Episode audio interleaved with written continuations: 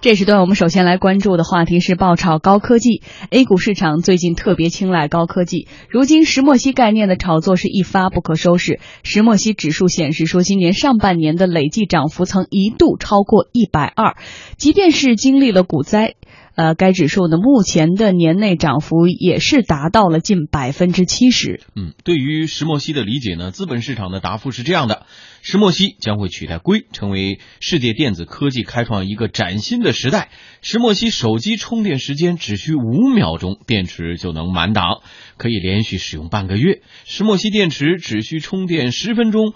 环保节能汽车就有可能行驶一千公里。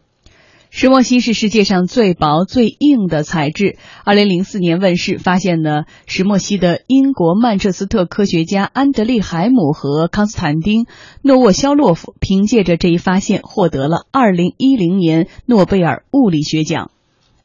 石墨烯的发现者可能未曾预料到，今天世界主要国家会如此高度重视发展石墨烯相关产业，并期盼着它所带来的巨大市场价值。石墨烯是目前已知的世上最薄、最坚硬、室温下导电性能最好，而且拥有强大灵活性的纳米材料。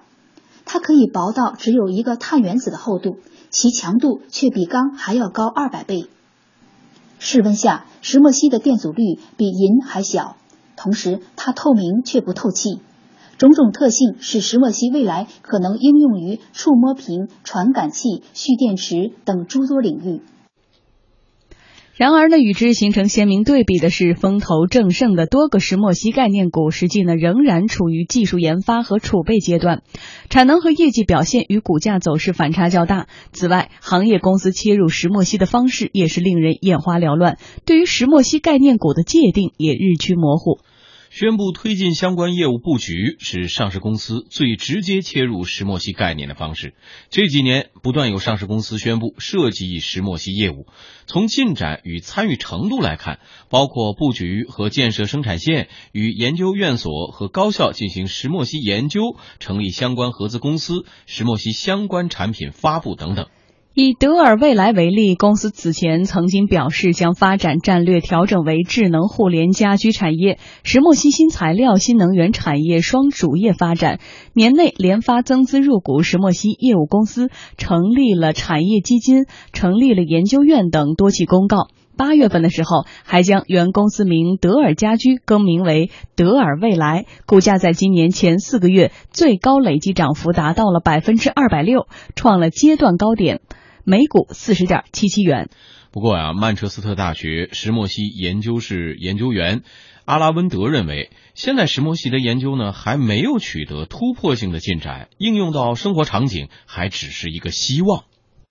We hope that uh, graphene will actually be touching the lives of people in very real ways. For example. 嗯，给大家翻译过来的意思就是说，我们希望石墨烯能够贴近人们的日常生活。比如，我们正在研究石墨烯电池，它的超导性能可以使电池为快呃为电池来快速充电，但是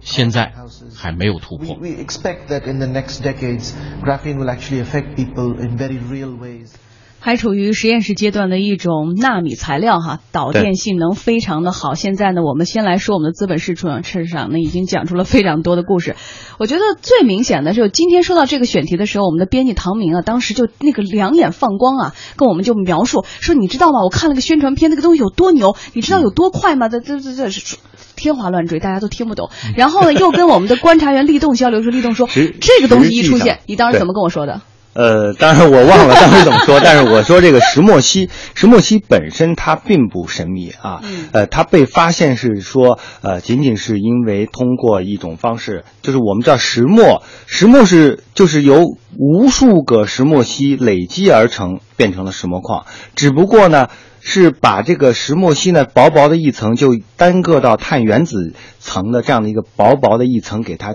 剥离下来，然后把它应用到这个材料，应用到其他一些方方面去，才产生了所谓的石墨烯的技术。但是呢，现在很多人是现在对于这个石墨烯技术啊，确实解读呢有点儿就是有点太超前了。当然，这个它是未来的一个方向。石墨烯的技术如果成熟之后，当然未来可以实现它和量子计算机的这样的一个结合，那产生的这种计算能力，我们之前也讲过，说它在人工智能的推进方面会是一个几千亿倍的一个推进，这个这个能量是非常。所以我帮你回顾一下今天你说的话，就是它如果真的到我们生活中应用以后，它就会真的改变我们的生活呀。对。是这样，就是说，但是这种技术的进展，我们曾经也说过，说这种技术进展，呃，可能看起来很遥远的，但是在某一个瞬间，如果技术发生了真正的一个瓶技术瓶颈被突破了，那它。产生的连连带效应是非常大的，所以才会产生说资本市场为什么现在这么多人，呃，今天我们很多人都在聊起这个问题，说很多的证券市场的很很多的券商分析师现在都可以去申请诺贝尔奖了，他们都在关注高科技，而且对高科技的未来走势似乎是啊这个有了一个很很深刻的把握，但是呢。呃，有一点是需要去理性对待的，就是石墨烯技术现在还仅仅是一个说我们产生玻璃的技术，并且呢，玻璃出来之后，如果玻璃技术成功之后呢，或者是很成熟之后，才会有一个应用，下一个应用。说实说回来哈，它离我们的生活有多远？远到都你想要多远就多远，但是要近要多近也有多近。远到至少远到现在我们谁都没有见过吧？即使我们天天在做节目的行业专家，我们看到这个资本市场的力量，或者甚至是我们的编辑全部都说的是两眼放光，你就可见这个故事已经讲到了多么的圆满。所以我们也能看到资本市场相应的有了石墨烯题材的这些概念股都能够涨涨的这个。现在更多的是什么呢？是。呃，对于未来的美好期许嘛，对，很多上市公司是我掌握了石墨矿，我研我成立了石墨烯的研研究院、研研发院或者研究所，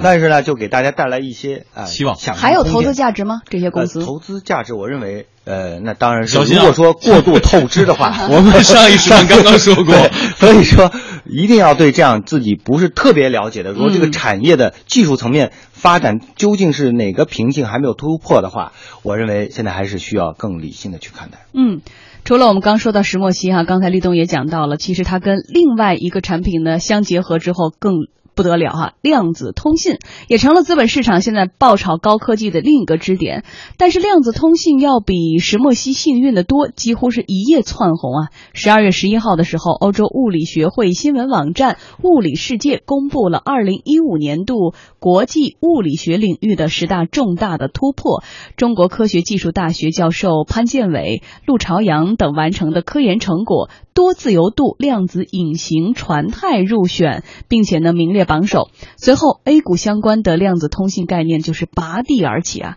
在目前萎靡的行情当中，券商似乎嗅到了寒冬里的一丝暖意，周末纷纷加班出研报来热推相关题材。嗯，这个量子通信要给大家解释起来，尤其。呃，在在座应该都是偏文科生哈。对。呃，这解释起来太复杂了，大家可以通过这个搜索引擎来搜索一下。它指的是利用叫量子纠缠效应，介绍一下啊，来进行叫信息传递的一种新型的通讯方式。